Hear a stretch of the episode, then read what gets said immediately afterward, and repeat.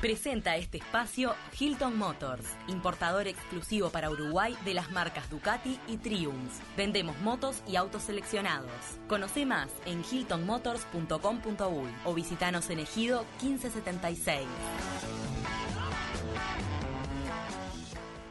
Esto es una revolución en mi cabeza. Esta columna te va a dar vuelta a la cabeza. Esto es una revolución. Llega Nani Kessman con una revolución de ideas para sentirte bien. Esto es una revolución.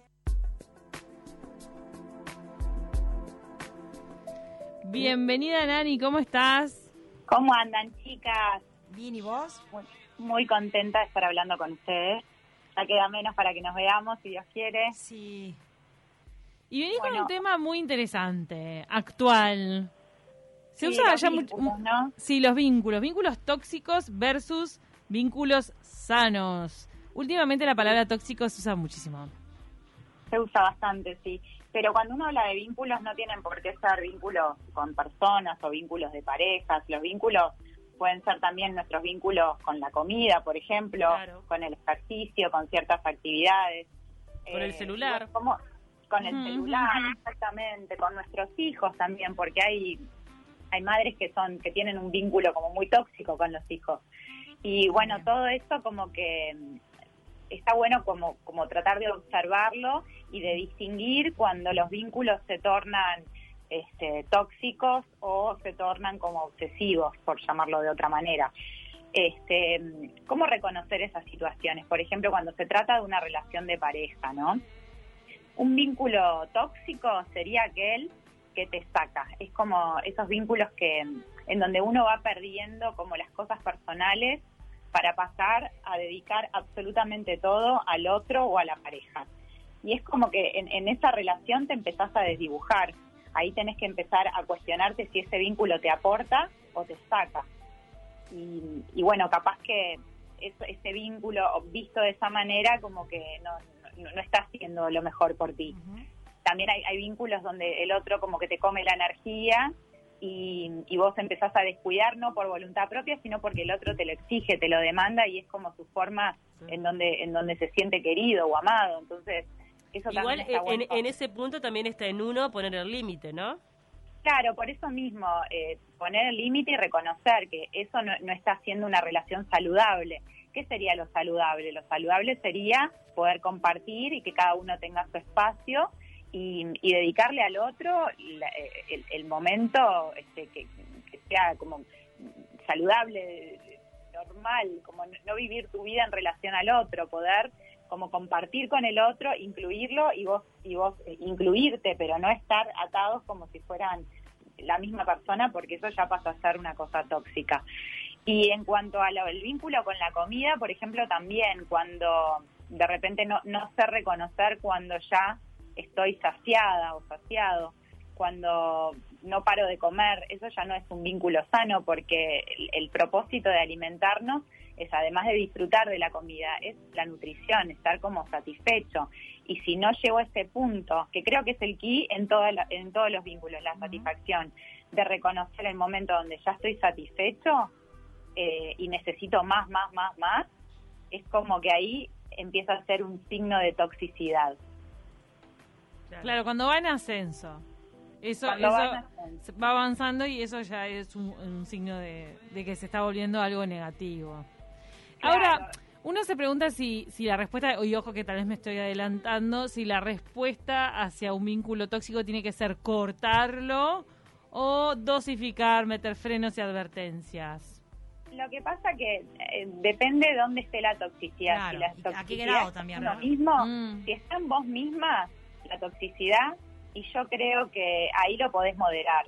Ahí vos podés reconocer quién es, quién es el que se está zafando y decir, bueno, ta, ¿qué estoy haciendo acá? ¿Por qué, por qué estoy reconociendo esa relación como algo insalubre? Y hacerte una, un- una columna, las cosas que te, que te hacen ser insalubre y las cosas que serían lo equilibrado y ahí podés como tratar de, de vos misma equilibrarte y bajar bajar como los decibeles. Ahora, si el tóxico es el otro, si es el otro el que te lleva a ese lugar de, de, nada, locura, y bueno, ahí yo creo que por más doloroso que sea hay que cortarlo, como la comida. Cuando vos no podés controlar tu amor por el chocolate y no podés comerte un pedacito de chocolate y te tenés que bajar la barra entera, y bueno, ahí te conviene por 21 días por lo menos cortar de raíz el chocolate. Claro, no te compres la, no- la barra, que no esté en tu casa. Es verdad. Claro, no te tientes. Totalmente. Tal cual, tal cual.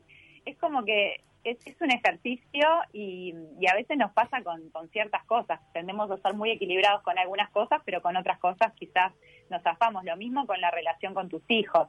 Esas madres o padres que necesitan controlar todo, que, que si los hijos no les atienden el teléfono ya se, se ponen locos.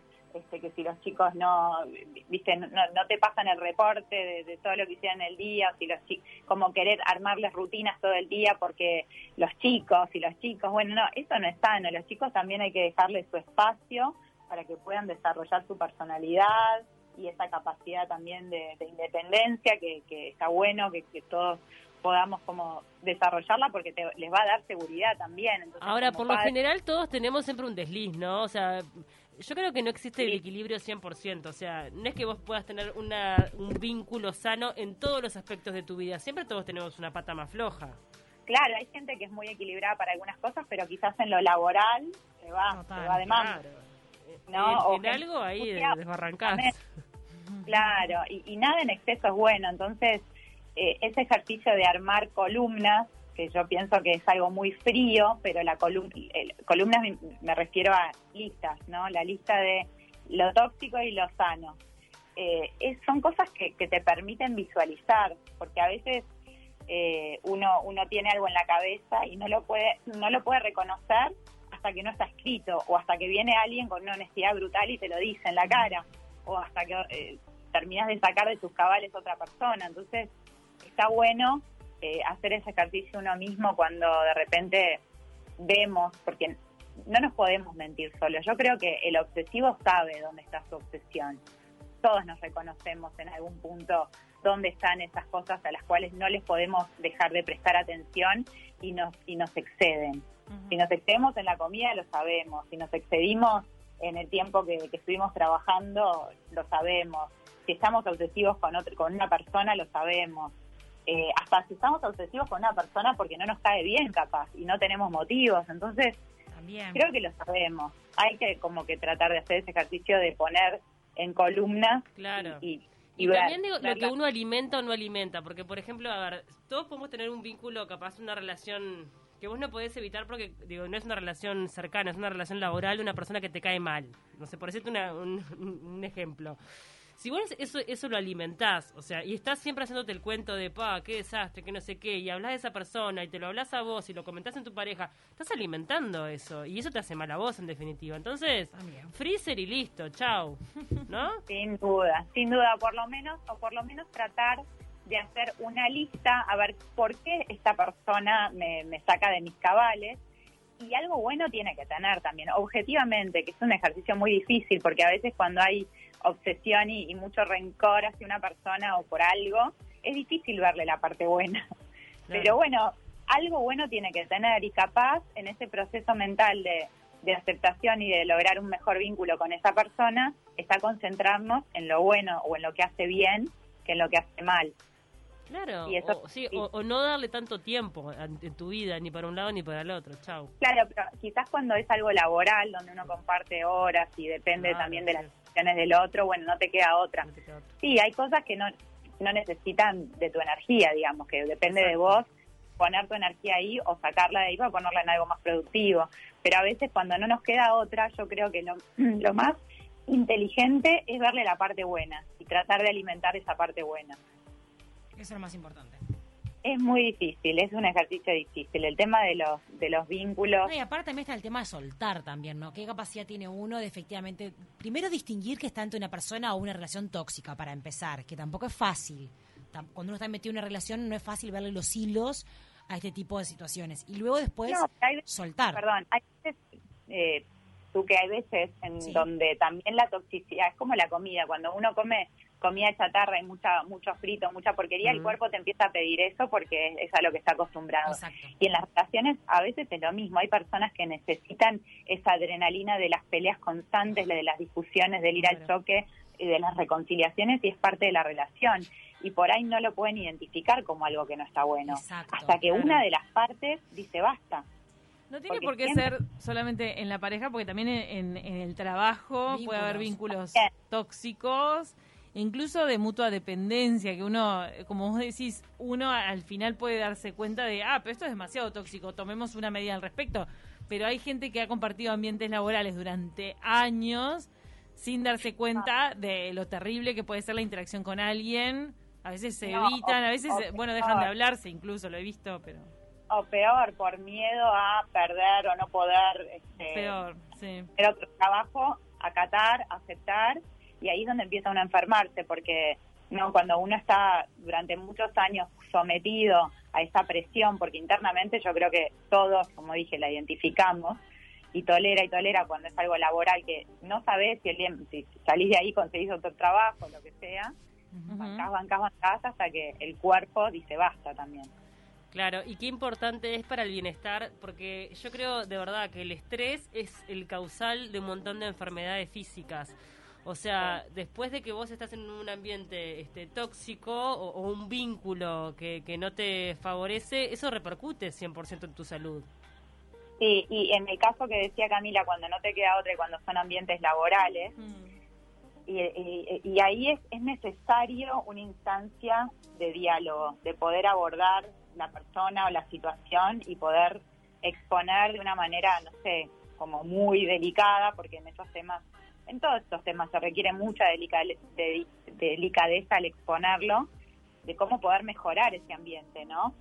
Y a veces cuando yo me inclino a los vínculos laborales en este caso porque entiendo de que a veces es más difícil plantear estas situaciones a nivel laboral, en donde capaz que hay gente que no quieren que cambien las cosas.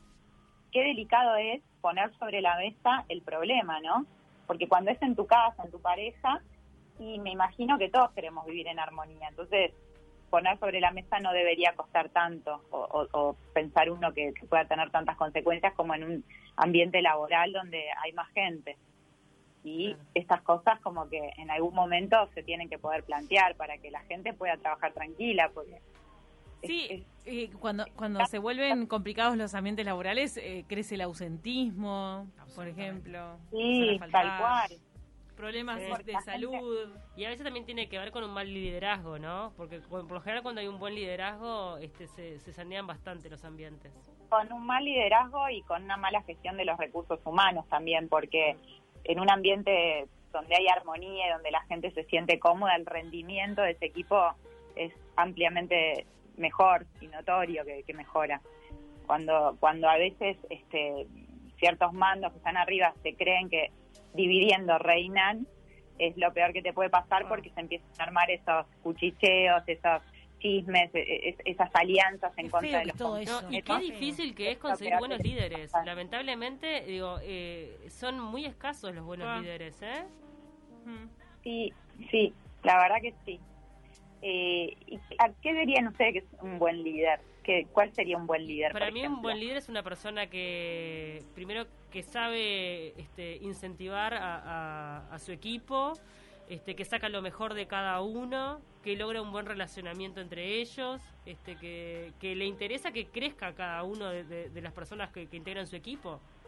Totalmente, yo concuerdo con lo que decís. Esa persona que es capaz de reconocer los talentos en los demás y potenciarlo, ¿no? Potenciarlos, exacto. y, y generar como una sana competencia, pero con uno mismo, de poder como eh, desarrollar carreras sin tener que pisar cabezas, tratar de formar equipo de verdad. Lo que pasa es que el- hay un- el líder que no es buen líder se eh, siente que cuando controla eh, tiene el poder y si no lo pierde, ¿viste? Claro, o que los otros desarrollan, le pueden quitar su lugar y entonces atrás de, de- de ese líder hay como un sentimiento de inseguridad enorme que no deja crecer ni va a crecer él tampoco, porque como líder él va a crecer en la medida que su equipo se, se desarrolle y se destaque también. Para mí el líder Pero- tiene que tener una capacidad de escucha importante y de trabajo en equipo. Eh, yo he pasado por varios laburos donde no, donde el liderazgo era, claro, era solamente el, el dueño o el encargado y, La y orden. era- y eran los y eran los dueños de la verdad y en eso en realidad se pierde y queda un montón de cosas por el camino Y creo que para formar equipo y para trabajar de manera óptima y que se haga el laburo bien adelante, Claro. hay que tener, no digo una capacidad de, de- de pares, porque hay personas que, que no tienen la capacidad de ponerse al a la par de un trabajador, pero sí la capacidad de escucha, sí la capacidad de, Claro. de reunión, de compañerismo, de, de- de escuchar qué le pasa a otro compañero y ver cómo se lo ayuda, de resolver los temas a la interna. Me parece que todo eso es importante. Claro, porque además para un líder ¿Se que sea respetado tiene que ser este impecable con su, o sea, cuando Exacto. una persona es, es respetada es porque se lo Se lo ganó. sí se lo ganó. Chau. Es como, es como que tiene que a su vez dar el ejemplo, ¿no? Exacto. Si exige puntualidad, tiene que ser el más puntual. Si exige dedicación, tiene que ser el más dedicado. O sea, vos no podés, como líder, exigir algo que tú no das. Total. O sea, no es que llegaste a la cima y ahí te echaste para atrás, te pusiste las manos atrás de la nuca y, Y te y olvidaste de hiciste todo. la plaza para, para dar verticalazos. O sea, Sí, como que el divide y triunfarás sigue estando lamentablemente eh, eh, muy instalado en, en los lugares de trabajo. Creo que de a poco esto se va a ir revirtiendo con las nuevas modalidades de trabajo remoto. Puede ser, sí, Puede ser. sí, porque eso te exige a vos como, como trabajador estar en tiempo y forma desde, desde el lugar de, de tu casa, ¿no? Mm. Estás tipo, y tenés que estar y es responsabilidad tuya y no hay nadie para controlarte. Total. Mira qué lindo el mensaje que te llega, Nani. Dicen, mi líder en yoga es Nani. Siempre que puedo hago los ejercicios de pranayama en su Instagram. Qué lindo. Qué lindo. Qué divina, ¿quién es? Qué grande, me encantan esos mensajes. Qué lindo, el- qué lindo el yoga. Jorge, nos manda Jorge. Grande, Jorge, muchas gracias.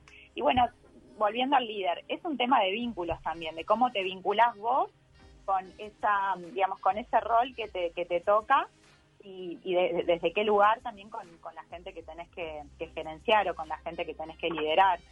Entonces, este, todo se remite a, a la calidad de los vínculos también. Totalmente. Nani, tenemos que despedirnos. Estuvo buenísimo el tema porque el bienestar tiene que ver con lo físico, pero también con lo mental. Así que hay que cuidar también la cabeza. Ahí está. bueno, chicas, espero verlas pronto, las extraño mucho. les Ay, mando sí, nosotras también. y las queremos. Te extrañamos Beso también. enorme.